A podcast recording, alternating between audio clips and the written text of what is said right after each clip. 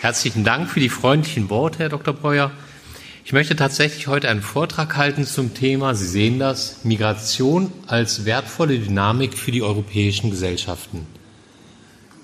Und ich möchte dabei in sechs Schritten vorgehen.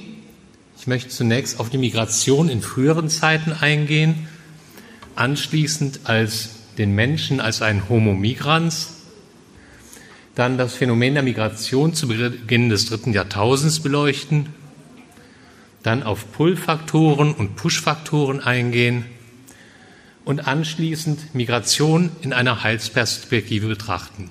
Sie haben gehört, ich selbst bin auch ein migrierendes Wesen.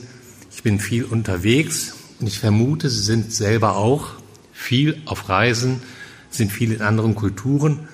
Wenn die Frage nach den Ursachen von Migration gestellt wird und wir merken, wir sind alles Menschen, die migrieren, dann klingt die Antwort zunächst mal ganz banal. Der Mensch, der ist nun mal ein Homo migrans. Treffend spricht diesbezüglich auch Hans-Jörg Vogel. Haben Sie schon mal einen Menschen mit Wurzeln gesehen? Die Menschen, die ich kenne, die haben alle Beine. Das heißt, schon von unserer körperlichen Konstitution her sind wir ein Homo migrans, migrierend. Migration stellt eine Konstante in der Menschheitsgeschichte dar, ohne die sich die Menschheitsfamilie nicht in heutiger Form hätte entwickeln können. Prähistorische Funde zeichnen eine Geschichte der Menschheit nach, die von einer interkontinentalen Migration geprägt ist und die in Afrika begann. Das heißt, wir alle sind Migranten, deren Wurzeln in Afrika liegen. Die Paläoanthropologie, die sich als Spezialgebiet der Anthropologie mit der Stammesgeschichte der Menschen beschäftigt, geht davon aus, dass sich die früheste Form des Homo sapiens vor 200.000 Jahren in Afrika entwickelt hat und dass der Homo sapiens, nachdem er mit dem Feuer umgehen konnte, eben Werkzeuge entwickelt hat, mit denen er von seiner direkten Umgebung unabhängig wurde und infolgedessen seine Migration und Besiedlung der ganzen Welt begann. Insbesondere die in den nicht-afrikanischen Kulturen beheimateten Menschen verdanken ihre heutige kulturelle Beheimatung somit der Migration in prähistorischen Epochen. Diese frühen Migrationsbewegungen haben dazu geführt, dass sich vor 200.000 Jahren zunächst in Ostafrika der Homo sapiens dann später auch über den ganzen Globus ausbreitete und innerhalb von 50.000 Jahren bis nach Australien gelangen konnte. Die meisten von Ihnen werden schon mal im Neandertal gewesen sein. Auch der Neandertaler, der zeitweise große Teile Europas bevölkerte, ist aus einer in Afrika beheimateten Form des Homo sapiens hervorgegangen. Migration war also die Voraussetzung für die globale Besiedlung der Welt durch die Menschheit und die heutigen Europäer stammen, so der derzeitige Forschungsstand der, pa äh, der Paläanthropologie, letztlich von ihren Vorfahren aus Afrika ab. Doch nicht nur vorgeschichtlich ist das Leben in Deutschland und Europa von Migration geprägt. Wir haben es eben schon von Herrn Dr. Breuer gehört. Migration hat auch in Deutschland zu allen Zeiten stattgefunden. In der Antike gehörten Wanderungsbewegungen zum Leben von Menschen, Völkern und Kulturen. Und auch die neuzeitliche Geschichte Europas ist eine Geschichte der Migration. Dabei verschmolzen die europäischen Regionen letztlich zusammen. Die iberische Halbinsel, der Mittelmeerraum, die atlantischen Küstengebiete, Nordeuropa, West- und Osteuropa. All diese Regionen sind im 19. Jahrhundert zu einem einzigen Migrationsraum zusammengewachsen. Auch das Leben und die Kultur im heutigen Deutschland, auf die wir doch so stolz sind, sind ein Produkt von Migrationsprozessen. Wenn Deutschland in der Vergangenheit als ein Land der Dichter und Denker bezeichnet wurde, so war es stets auch ein Land der Dichter und Denker mit einem Migrationshintergrund. Zwei Beispiele mögen dies illustrieren. Der Aufklärer und Philosoph Immanuel Kant, von dem wir wissen, dass er Königsberg selber nie verlassen hat. Ja, aber er hat in seinen Adern schottisches Blut. Und auch der Romantiker Clemens Brentano, ebenfalls Zeitgenosse Immanuel Kants aus dem 18. Jahrhundert, gehörte nach heutigen Maßstäben zur zweiten Gastarbeitergeneration. Der zeitliche Abstand darf nicht darüber hinwegtäuschen, dass die deutsche Geschichte stets auch die Geschichte von Migration war, wobei ungezählte Deutsche in der Vergangenheit auch jenseits der eigenen Landesgrenzen nach dem großen Glück suchten. Über 100.000 Auswanderer machten sich allein Ende des 18. Jahrhunderts auf den Weg nach Amerika, um sich dort eine neue Existenz aufzubauen. Damals waren beispielsweise ein Drittel der Bevölkerung Chicago, äh, Chicagos Deutsche. Und selbst der Innenminister der Vereinigten Staaten, Karl Schurz, war Einwanderer mit deutscher Vergangenheit. Denn geboren wurde er in Liebla, in Liebla hier bei Köln, und emigrierte 1850 in die USA. Deutschen Einwanderern in den USA erging es übrigens gar nicht so viel anders als den Migranten, die heute zu uns nach Deutschland kommen. In seinen Lebenserinnerungen schrieb August Spieß, der bei Bad Hersfeld im Hessen geboren wurde und später in Chicago lebte, ich räume ein, diesen Fehler hätte ich nie machen dürfen. Ich hätte nicht als Ausländer auf die Welt kommen dürfen. Auch das 20. Jahrhundert ist ein Zeitalter der Migration gewesen. Wir haben gerade schon gehört, die Zahl der Flüchtlinge in der Zeit zwischen 14, 1914 und 1922 wird auf vier bis fünf Millionen Menschen geschätzt. Zum Ende des Zweiten Weltkriegs befanden sich 40 Millionen Menschen auf der Flucht. Und Fluchtursache, wenn wir überlegen, wer, was war Fluchtursache, so müssen wir in unserer deutschen Geschichte wühlen, weil die Ursache natürlich auch gerade uns Deutschen zuzuschreiben ist. Umso verwunderlicher ist, dass seit 20, 2015 das Wort von der Flüchtlingskrise Konjunktur hat und weite Teile der Gesellschaft das Phänomen der Migration derzeit als eine bedrohliche Welle erleben, die scheinbar völlig unerwartet über Deutschland hinwegrollt. Dabei wurde uns schon längst prognostiziert, dass das 21. Jahrhundert ein Jahrhundert der Migration sein wird.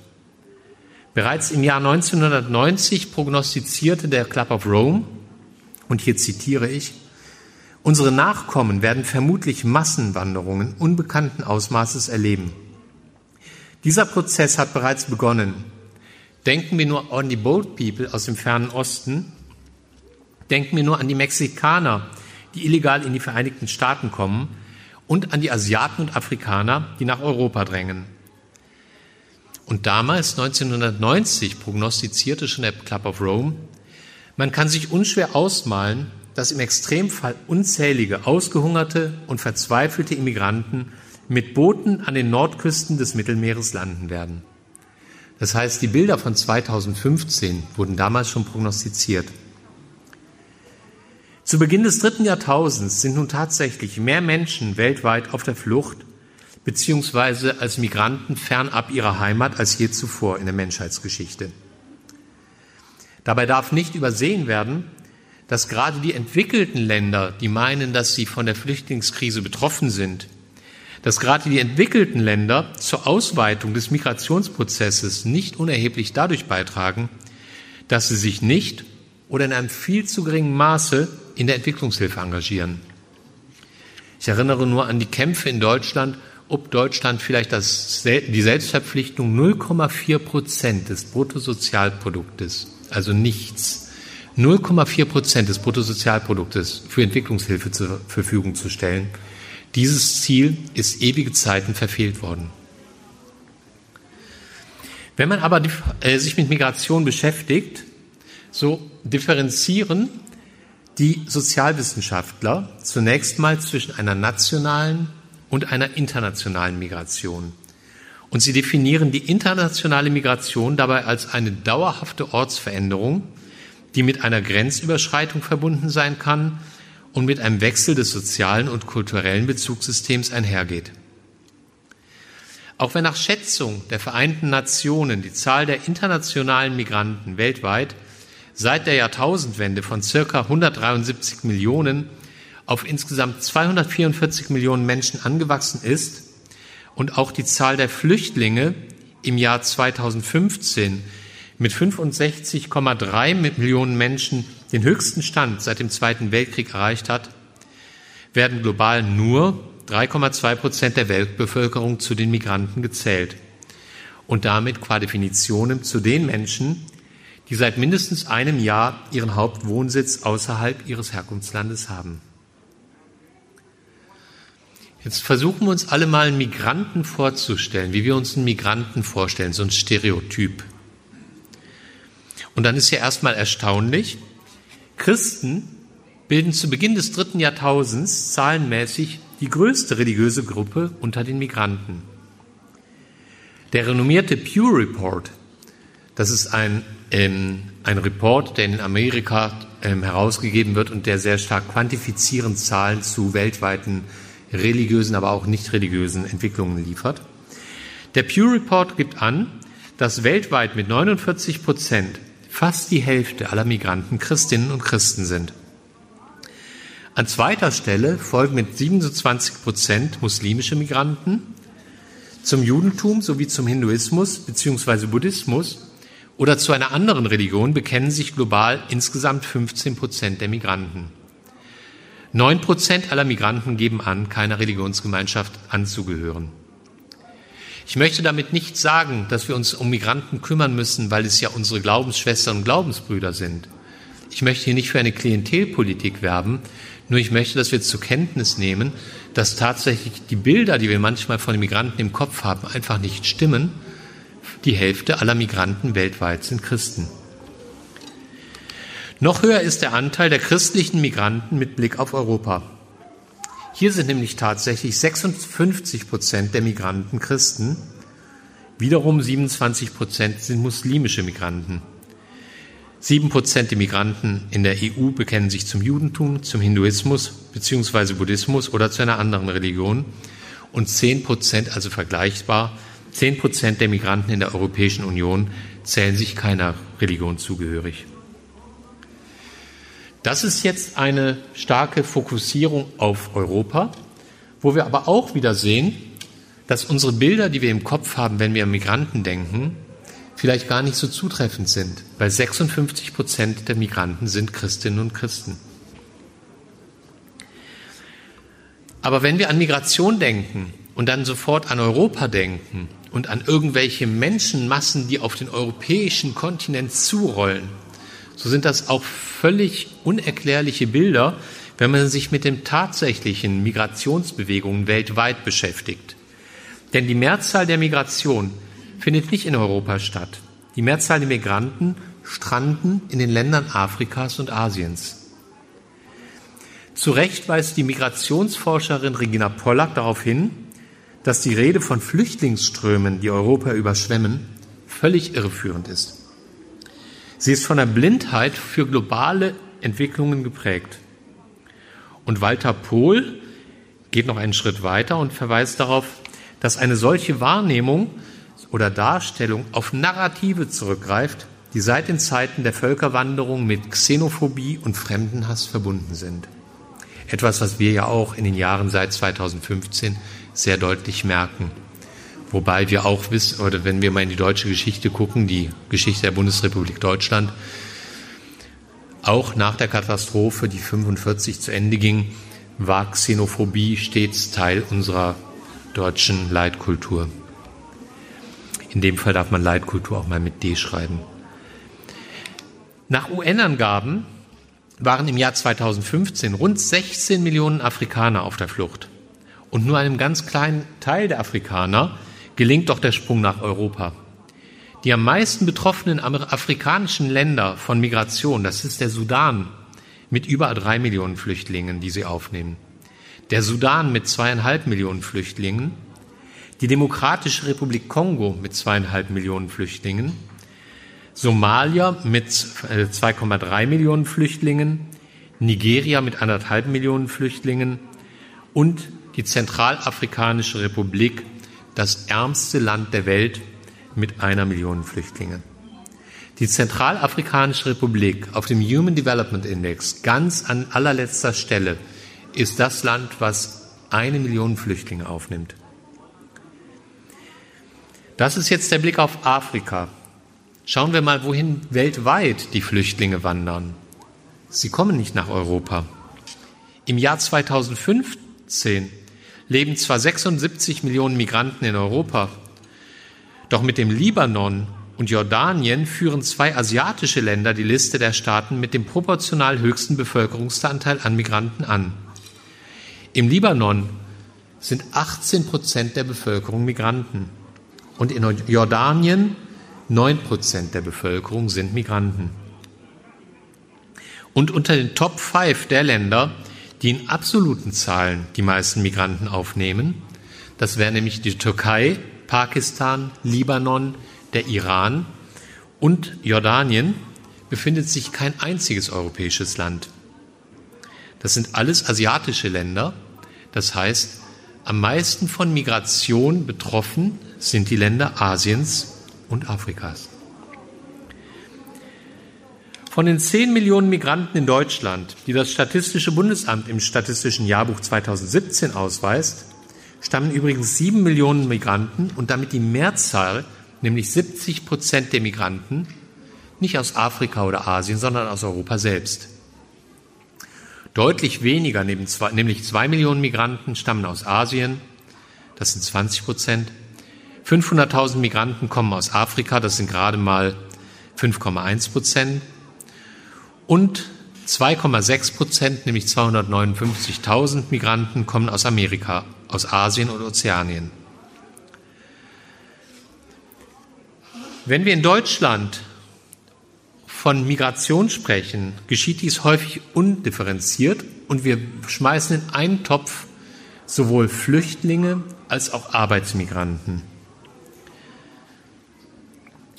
Beides wäre aber erstmal zu unterscheiden.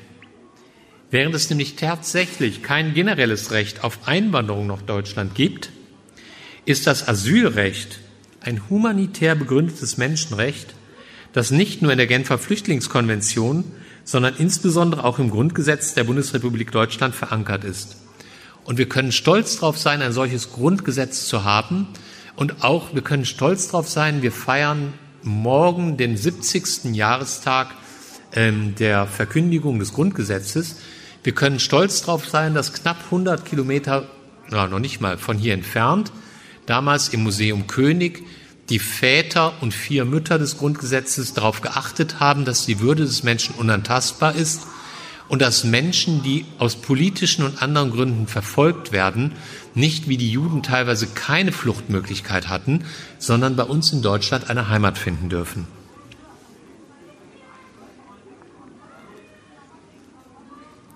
Asyl, Asylbewerber und Asylanten und das macht das Ganze, glaube ich, für uns manchmal auch so erschütternd, sind Boten einer Welt, die von Disparitäten, Armut und Gewalt geprägt ist. Im vergangenen Jahr hat Aleida Assmann zusammen mit ihrem Mann den Friedenspreis des deutschen Buchhandels äh, erhalten. Er ist hier verliehen worden. Aleida Assmann schreibt zur Migration. Die heutigen Migranten tragen die Wirklichkeit der Krisenherde und Kriege, die außerhalb von Europa weiter schwelen und immer wieder explodieren, ins Herz Europas hinein. Sie verweisen uns nachhaltig auf das, wofür wir doch viel lieber die Augen verschließen würden, nämlich unser Eingebundensein in eine ungerechte Welt der Globalisierung, die von positiven wie auch negativen Folgen der Mobilität gekennzeichnet ist. Was wir fern glaubten und hofften, auf Distanz halten zu können, ist uns über die Migration in eine unmittelbare Nähe gerückt. Die Not Afrikas, die wir vielleicht gerade noch ertragen, wenn sie in der Ferne Afrikas stattfindet, sie findet plötzlich mitten unter uns statt. Die Not von Menschen, die in Europa, in anderen Ländern kaum einen Gelderwerb finden konnten, plötzlich müssen wir es vor unseren Eigentüren mit ansehen. Dass natürlich Deutschland für Flüchtlinge auch eine gewisse Attraktivität besitzt, das liegt nicht zuletzt daran, dass es uns gelungen ist, hier einen Staat aufzubauen mit einem soliden staatlichen Sicherungssystem. Und so haben Migranten in Deutschland tatsächlich ähm, neben den skandinavischen Ländern europaweit die beste soziale Absicherung. Jetzt kann man sagen, ja, aber warum ähm, warum dürfen Migranten denn von dieser sozialen Absicherung leben? Ich könnte mich auch fragen, warum hatte ich das Privileg, seit meiner Geburt in einem solchen Sozialstaat leben zu dürfen? Und letztendlich liegt es ja einfach nur daran, dass wir in einem der reichsten, wohlhabendsten und am besten abgesichertsten Gesellschaften der Welt leben.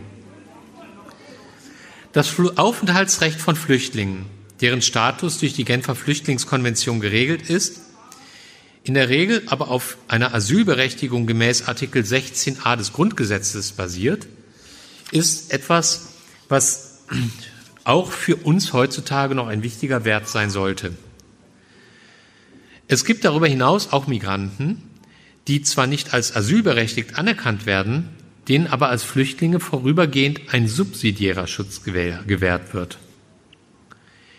In Deutschland hat, wird das ähm, Recht auf Asyl in unserem Grundgesetz in einem der ersten 20 Artikel, also sozusagen in den Grundrechten, verbrieft. Es ist also nochmal besonders verfassungsrechtlich geschützt. Und es besagt, ähnlich wie die Genfer Flüchtlingskonvention von 1951, dass Menschen einen Schutzanspruch durch begründete Fluchtursachen wie Verfolgung aufgrund von Rasse, Religion, Nationalität, Zugehörigkeit zu bestimmten sozialen Gruppen und bestimmten politischen Überzeugungen, beispielsweise ähm, wenn sie bestimmten Religionsgruppen, wenn sie als Oppositionelle tätig sind, wenn sie aufgrund ihrer Homosexualität verfolgt werden, etc. besitzen. Dabei ist das deutsche Asylrecht sogar noch etwas restriktiv. Es schützt nämlich eigentlich nur in engeren Sinne nur die Opfer von politischer Verfolgung und die anderen Opfer nur indirekt. Wenn sie nämlich tatsächlich nachweisen können, dass sie in ihrem Herkunftsland Menschenrechtsverletzungen ausgesetzt sind. Es gibt viele Menschen, wo der gesunde Menschenverstand sagt, die haben eigentlich auch ein Schutzrecht bei uns. Ich denke an die Opfer von Armut, von Hungerskatastrophen, von territorial begrenzten Bürgerkriegen, Naturkatastrophen oder Opfer von sozialer Unterdrückung. Nehmen wir mal Zwangsprostituierte, Frauen als Menschenhandelsopfer, Frauen, die aufgrund äh, ihrer kulturellen Kontexte von Beschneidung bedroht sind, Klimaflüchtlinge, sozial Verstoßene, unversorgte Kranke. Aber all diese Menschen werden ja in Deutschland durch das Grundrecht noch nicht mal geschützt, sondern Deutschland ist ähm, restriktiv und sagt, es sind in erster Linie die politisch Verfolgten und die den Menschenrechtsverletzungen drohen. Was war dann los im Jahr 2015?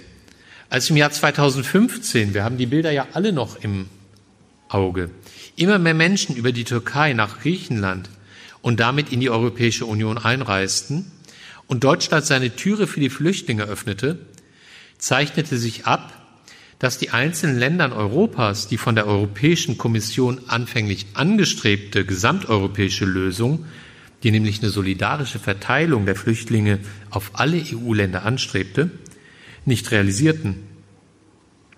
Während sich zunächst einige osteuropäische Länder aus der Europäischen Solidaritätsunion entfernten, verhielten sich später auch einige westliche EU-Staaten zunächst abwartend, bevor sie einen explizit solidaritätsfeiernden bzw. migrationsfeindlichen Kurs einschlugen. Wenn in Deutschland in diesem Jahr 2015 Hunderttausende Flüchtlinge ins Land gelangten, was in weiten Kreisen der deutschen Gesellschaft als eine Flüchtlingskrise wahrgenommen wurde, war dies letztlich eine europäische Krise.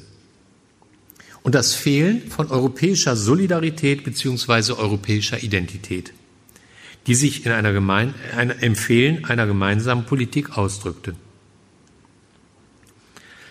Als sich in dieser Situation die Hoffnung auf eine europäische Identität, eine gemeinsame europäische Politik oder zumindest eine europäische Solidarität als trügerisch erwies, hatte die wohltuend humanitäre Haltung unserer Bundesregierung, die zunächst einmal die Migranten vor den Toren Europas im Blick hatte, Natürlich auch unintendierte Nebeneffekte. Man spricht, oder der Wirtschaftsnobelpreisträger James Buchanan nennt das Samariter-Dilemma. Man spricht hier davon, dass wenn erstmal Menschen die Möglichkeit der Einwanderung bekommen, dass sie natürlich immer auch andere Menschen nach sich ziehen, entweder aus familiären Gründen oder auch weil das Beispiel Schule macht. Gerade im Zeitalter von sozialen Medien, von globaler Kommunikation machen solche Beispiele natürlich auch Schule.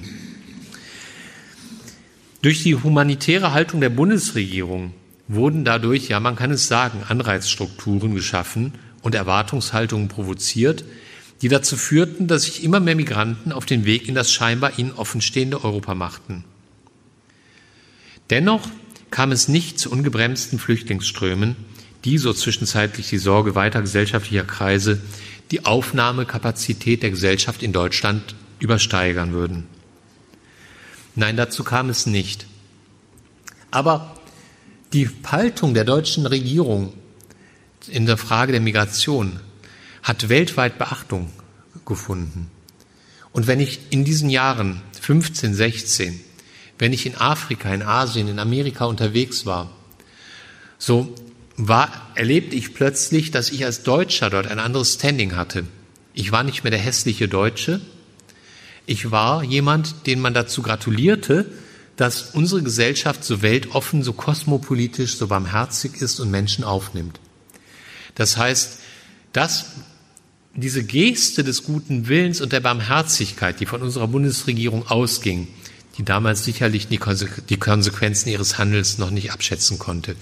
Aber diese Geste des guten Willens, die ist weltweit wahrgenommen worden und hat dazu geführt, das Image Deutschlands in der Welt entscheidend zu verändern. Ich könnte mir vorstellen, seit Beginn dieses Jahrtausends dürfte es nach der Fußball-WM ähm, im Jahr 2006 das Ereignis gewesen sein, was für Deutschland und die Reputation Deutschlands in der Welt am wichtigsten war.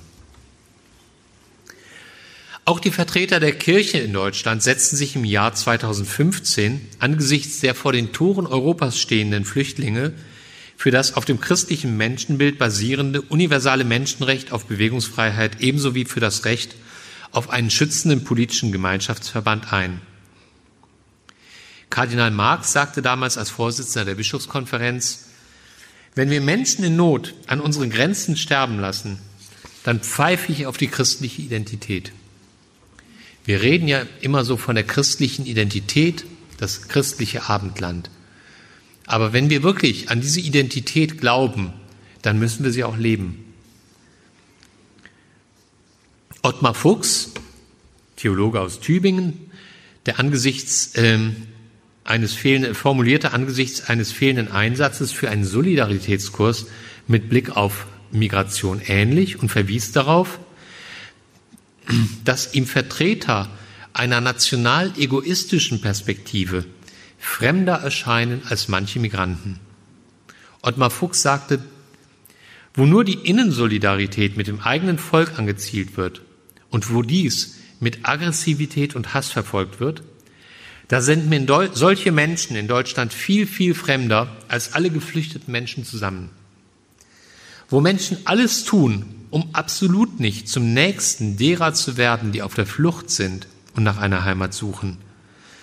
Wo man sich diese Menschen bis in das Mittelmeer hinein vom Leibe hält, gibt es keine Kompromissmöglichkeiten mehr. Es gibt also so etwas wie eine Spaltung im eigenen Volk zwischen Fremdgewordenen, weil sie die Fremden nicht haben wollen und verachten, und denen, die hier nach konstruktiven Möglichkeiten einer Lösung suchen. Ähnlich äußerte sich dann auch das Zentralkomitee der deutschen Katholiken zur Frage einer menschenwürdigen Asylpolitik und betonte, dass dies eine Gemeinschaftsaufgabe der Europäischen Union ist und forderte, dass die Europäische Union sich ähnlich wie Deutschland dazu einsetzen muss, den Flüchtlingen, den Migranten internationalen Schutz in Europa zu gewähren und sie durch ein europäisches Asylsystem zu unterstützen, damit der Schutz menschlichen Lebens oberste Priorität ist, die gerade auch an den Außengrenzen der Europäischen Union nicht endet. In all diesen Stellungnahmen drückt sich kein weltfremder christlicher Romantizismus aus, sondern eine sozialethische Position, die grundsätzlich natürlich auch, zumindest als Ultima Ratio, die Legitimation einer staatlichen Beschränkung von Migration anerkennt. Wenn Migration nämlich dazu führt, das wahre Wohl der Empfangsgemeinschaft, also des eigenen Staates, zu beschädigen, die zuverlässige institutionelle Bereitstellung sozialstaatlicher Regelungen sowie Demokratie und Rechtsstaatlichkeit zu verhindern oder auch die Aufnahmefähigkeiten des sozialen Systems eines Landes zu übersteigen. Aber welches Land hat denn ein soziales System, das in der Lage ist, auch mit einem gewissen Prozentsatz von Migranten zurechtzukommen? Wenn ich mir angucke, Libanon 20 Prozent, dann könnte es ja sein, dass wir in Deutschland auch in der Lage sind, mit unserem Sozialsystem auch eine bestimmte äh, Menge an oder eine bestimmte Zahl von Migranten aufzunehmen. Aber natürlich, das muss man immer wieder neu austarieren. Das kann man nicht ideologisch sagen. Und natürlich hat eine Gesellschaft auch das Recht zu sagen, grundsätzlich, wir haben bestimmte Möglichkeiten, wir gehen bis an die Grenzen dessen, was wir als Gesellschaft leisten können. Und irgendwann mal ist unsere Leistungsfähigkeit auch überstiegen. Aber das muss man schon ehrlich abwägen. Und ich glaube, in Deutschland ist dieser Punkt noch lange nicht erreicht. Wenn ich hier durch die Hohe Straße gehe, wenn ich mir angucke, in welchen Lebensverhältnissen wir hier leben, dann sehe ich nicht, dass unsere Leistungskapazität als Gesellschaft schon lange erschöpft ist. Oder wenn ich hier nicht nur Café Reichert gehe, wo man sehr leckeren Kuchen essen kann, sondern vorne um die Ecke, dann sehe die Aus Auslagen von Mont Blanc, Cartier und anderen. Ja, wo sind wir denn? Und so plädieren nicht nur der Migrationsforscher Paul Collier für eine großzügige humanitäre Flüchtlingspolitik, Wobei man natürlich auch immer eine pragmatische Einwanderungspolitik haben muss, die politische und ökonomische gesellschaftliche Realitäten wahrnimmt und davon ausgehend Wirklichkeiten und Grenzen in der Immigrationspolitik benennt. Collier als Migrationsforscher weist aber auch darauf hin, dass eine Einwanderungspolitik aus sozialethischen Gründen neben den Interessen der Aufnahmeländer auch die Interessen der Migranten im Blick haben muss und die Interessen der Herkunftsländer. Denn häufig verlassen ja gerade die Jungen, die Kräftigen, die Arbeitswilligen, die, die, für eine bessere, die sich nach einer besseren Zukunft sehnen, die verlassen ja ihre Heimat, häufig gut ausgebildet, um danach in Deutschland eine neue Heimat zu finden. Hier merken wir schon, Migration Gut, wir haben die Flüchtlinge auf der einen Seite. Das war das, was wir seit, 19, äh, seit 2015 sehr stark im Blick haben. Auf der anderen Seite haben wir aber Arbeitsmigranten. Und der überwiegende Anteil der Migranten in Deutschland zählt, auch wenn die Migrationsdebatte der letzten Jahre völlig anderes suggeriert, eben nicht zu den Flüchtlingen, die Asyl in Deutschland beantragen, sondern zur Gruppe der Arbeitsmigranten. Bei der Betrachtung der wirtschaftlichen Faktoren, die eine Migration nach Deutschland begünstigen, rücken häufig zunächst mal sogenannte Push-Ursachen in den Blick, warum Menschen ihre Heimat verlassen müssen, um sich in Deutschland niederzulassen. Bei der Beschäftigung mit den Push-Faktoren darf aber nicht übersehen werden, dass wirtschaftliche Migration und insbesondere die Migration in Europa auch auf zahlreiche Pull-Faktoren, also Faktoren, wo wir eine Anziehungskraft auf die Migranten ausüben, zurückzuführen ist. Wobei Migration ökonomisch betrachtet für die meisten Aufnahmeländer ein produktiver Faktor darstellt. Tun wir doch nicht so, als wären Migranten für unsere Gesellschaft eine Last, sondern ökonomisch gesehen sind Migranten ein Segen. Volkswirtschaftlich ist längst anerkannt, dass migrationsoffene Gesellschaften von der Steigerung der Wohlfahrt der gesellschaftlichen Gruppen profitieren. Dies lässt sich auch in unserer eigenen Geschichte, in der Geschichte der Bundesrepublik Deutschland ablesen. Obwohl Deutschland die Welt in der ersten Hälfte des 20. Jahrhunderts zweimal in Schutt und Asche gelegt hat, einigten sich die ausländischen Staaten nach dem Ende des Zweiten Weltkrieges schnell darauf, den Wiederaufbau des Landes in Zentraleuropa zu fördern Niemand schrie damals Kapitalinvestitionen stoppen, als Ausländer Geld in das zerstörte Land pumpten. Keiner forderte in den 50er Jahren Deutsche waren den Deutschen, als eine exportorientierte Wirtschaft aufgebaut wurde.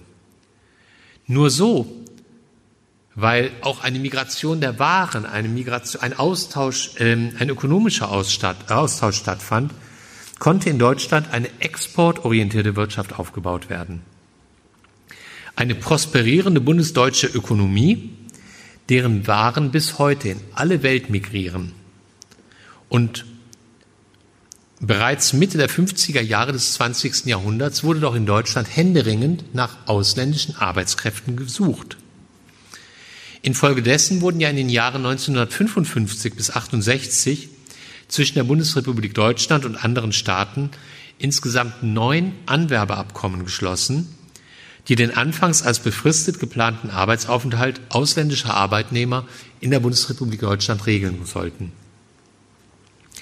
Die Bundesanstalt für Arbeit, die richtete in den anderen Staaten eigene Vermittlungseinrichtungen ein, in mehreren Mittelmeerstaaten. Und das Ziel war es, ausländische Arbeitskräfte für den deutschen Arbeitsmarkt zu rekrutieren, weil unsere Wirtschaft darauf angewiesen ist, aufgrund unserer demografischen Entwicklung ausländische Arbeitskräfte bei uns für unseren Wohlstand arbeiten zu lassen. Zwischen 1955 und 1960 vervierfachte sich daraufhin die Zahl der ausländischen Arbeitnehmer von 80.000 auf 300.000 Migranten. Und vielleicht hat jemand das Bild noch im Kopf, das kennen wir so auch aus äh, Dokumentarfilmen und so, aus dem Jahr 1964, als der millionste Gastarbeiter, der Portugiese Armando Rodriguez, mit einem Blumenstrauß und einem Moped als Geschenk medial gefeiert wurde. Keine gesellschaftlich relevante Gruppe hat doch damals ihre Stimme erhoben und warnte vor einer Ausländerflut oder gar einer Überfremdung. Die Gastarbeiter galten als wichtige Zahnräder im Getriebe der deutschen Wirtschaft. Und diese ganze Phase der aktiven Anwerbung ausländischer Arbeitnehmer hielt doch an bis zum Jahr 1973, als infolge der sogenannten Ölkrise und der Entstehung von Arbeitslosigkeit auf dem deutschen Arbeitsmarkt ein Anwerbestopp erlassen wurde. Im Jahr 1991 trat dann ein Ausländergesetz in Kraft, das den Aufenthalt von Ausländern in Deutschland regeln sollte. Das Gesetz schreibt dann vor, dass jeder Ausländer eine Genehmigung für seine Einreise und den Aufenthalt in Deutschland benötigt. Ausgenommen sind dann nur Kurzaufenthalte bis zu drei Monaten ohne Erwerbstätigkeit. Damit war die aktive Phase der Anwerbung ausländischer Arbeitnehmer zunächst mal beendet, bis aber dann neun Jahre später, im Jahr 2000, durch die Einführung einer Green Card eine Sonderregelung geschaffen wurde, um zunächst 10.000, später sogar aber 20.000 ausländische hochqualifizierte IT-Spezialisten nach Deutschland zu holen. Und vielleicht erinnern Sie sich noch an diese Initiative der deutschen Wirtschaft. Wir merkten, wir brauchen IT-Spezialisten, um im weltweiten Wettbewerb wirtschaftlich mithalten zu können. Dann haben wir diese Green Card-Regelung ins Leben gerufen und mussten erstmals erschüttert feststellen, dass die IT-Spezialisten überhaupt keine Lust hatten, nach Deutschland zu kommen, weil unser Land anscheinend doch nicht mehr die Attraktivität für IT-Spezialisten hat, wie wir es uns selbst erträumen würden. So attraktiv sind wir auch nicht mehr. Wenn Sie mal gucken, wenn Sie mal nach Bangalore gehen, was da im IT-Sektor im Moment entsteht, wenn Sie mal in den USA schauen, was dort im IT-Sektor in, ähm, es fällt mir gleich ein, wo Apple sitzt, südlich von, äh, von San Francisco, Silicon Valley, im Silicon Valley, was dort entsteht, ja, ähm, da ist es für einen IT-Spezialisten heute wenig interessant, nach Deutschland zu kommen. Das heißt, wenn wir Migranten, Arbeitsmigranten suchen, fällt es uns heute doch selbst schon schwer, die entsprechenden Fachkräfte zu bekommen. Aufgrund der demografischen Entwicklung ist die Bundesrepublik Deutschland wirtschaftlich jedoch auch weiterhin auf Migration angewiesen. Langzeitstudien zeigen, dass Migration sich mit Blick auf den Arbeitsmarkt auch wenn ein Zugzug von Migranten zu kurzfristigen Problemszenarien führen, führen wird, langfristig positive Effekte bewirkt. Interessant ist dabei, dass dies auch für den Niedriglohnbereich gilt, wo Migration dazu führt, dass gerade auch niedrig qualifizierte Erwerbstätige in einen Effekt erleben, den man als Job Upgrading bezeichnet. Also auch Leute mit einer niedrigen Qualifikation kommen durch Migration, also die Migration, die Migranten sind keine Gefahr für sie, sondern bewirken, dass sie selber in, äh, sozial aufsteigen können. Umso erstaunlicher ist es, dass Migration immer nur als Bedrohung in der Gesellschaft wahrgenommen wird. Denn tatsächlich bedroht das rückläufige Erwerbstätigenpotenzial unser wirtschaftliches Wachstum. Es äh, bedroht sowohl unser wirtschaftliches Wachstum als auch unsere wirtschaftliche Stabilität und erst recht die Zukunft unserer sozialen Sicherungssysteme und damit der Gesellschaft insgesamt. Denn wer soll denn später mal meine Rente zahlen? Ja, wenn man sich das mal demografisch vorstellt, wir denken alle noch in äh, Ideen eines Renten, einer Rentenversicherung. Nein, das ist ein Generationenvertrag. Und ähm, letztendlich sind das Sozialleistungen der künftigen Generation für die vorherige Generation. Aber wer ist, also wie entwickelt sich denn da zahlenmäßig die künftige Generation? Und wir erleben ja heute schon die Diskussion, dass man sich fragt, sind die jungen Leute überhaupt bereit, später für die Alten zu bezahlen? Deswegen brauchen wir Integration, wir brauchen Migration. Aber es ist klar, auch wenn wir, äh, auch wenn wir auf Migration angewiesen sind als Gesellschaft, brauchen wir dabei, ist Migration nicht zum, Null, äh, zum äh, Nullpreis zu erhalten. Migration kostet, es kostet nämlich, weil es mit Integrationskosten verbunden ist. Und das war vielleicht auch das, was man in der Euphorie der Teddybär-Willkommenskultur im Jahr 2015 vergessen hat zu bedenken, dass natürlich Migration etwas ist, was uns humanitär gut zu Gesicht steht und was wir als Wirtschaft brauchen. Aber Migration ist auch eine gesellschaftliche Herausforderung und mit Kosten für die Gesellschaft verbunden. Die katholische Kirche hat vergleichsweise früh die gesellschaftlichen und humanitären Herausforderungen von Migration erkannt und bereits im Jahr 1952 die International Catholic Migration Commission gegründet. Die katholische Kirche war also sehr früh, schon in den 50er Jahren daran, zu gucken, wie gehen wir mit Migration qualifiziert um. Im gleichen Jahr erschien die apostolische Konstitution Exul Familia. Viel wichtiger ist aber aus heutiger Perspektive das Dokument äh, Erga Migrantis aus dem Jahr 2004.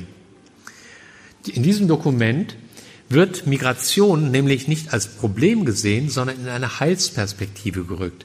Theologisch wird ausgehend von Lumen Gentium, dem do wichtigen Dokument des Zweiten Vatikanischen Konzils, wo die Konzilsväter sich dafür ausgesprochen haben, die Welt insgesamt aus einer Heilsperspektive zu sehen, wird hier angeknüpft in Erga Migrantes und ich darf zitieren.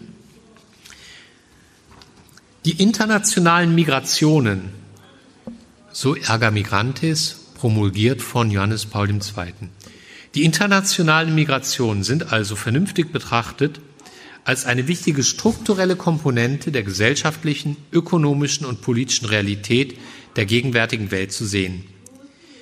Ihre zahlenmäßige Größenordnung macht eine immer engere Zusammenarbeit zwischen Herkunfts- und Aufnahmeländern nötig, die über angemessene Regelungen zur Harmonisierung der unterschiedlichen Rechtsordnungen hinausgehen muss. Dies hat zum Ziel, die Ansprüche und Rechte der immigrierten Personen und Familien und zugleich der Gesellschaften, die die Migranten aufnehmen, zu wahren. Also auch hier wieder beides im Blick, die Aufnahmeländer, aber auch die Migranten. Dabei betrachtet Ärger Migrantes die Aufnahme von Migranten aber nicht als eine diakonische Option beziehungsweise als ein Werk der Barmherzigkeit, was es sicherlich auch manchmal ist, sondern als ein Selbstvollzug der Kirche, in der sich die Kirche ja selbst realisiert. So formuliert Erga Migrantes, die Aufnahme des Fremden, die der frühen Kirche eignet, bleibt also ein dauerhaftes Siegel der Kirche Gottes. Sie bleibt gleichsam gezeichnet, die Kirche Gottes, von einer Berufung zum Exil, zur Diaspora, zur Zerstreuung unter die Kulturen und Volksgruppen ohne sich je völlig mit einer von ihnen, den Kulturen, zu identifizieren. Denn andernfalls würde sie aufhören, eben Angeld und Zeichen, Sauerteig und Verheißung des universalen Reiches zu sein, als auch eine Gemeinschaft, die jeden Menschen ohne Vorzug von Personen und Völkern aufnimmt. Die Aufnahme des Fremden gehört also zum Wesen selbst der Kirche und bezeugt ihre Treue zum Evangelium.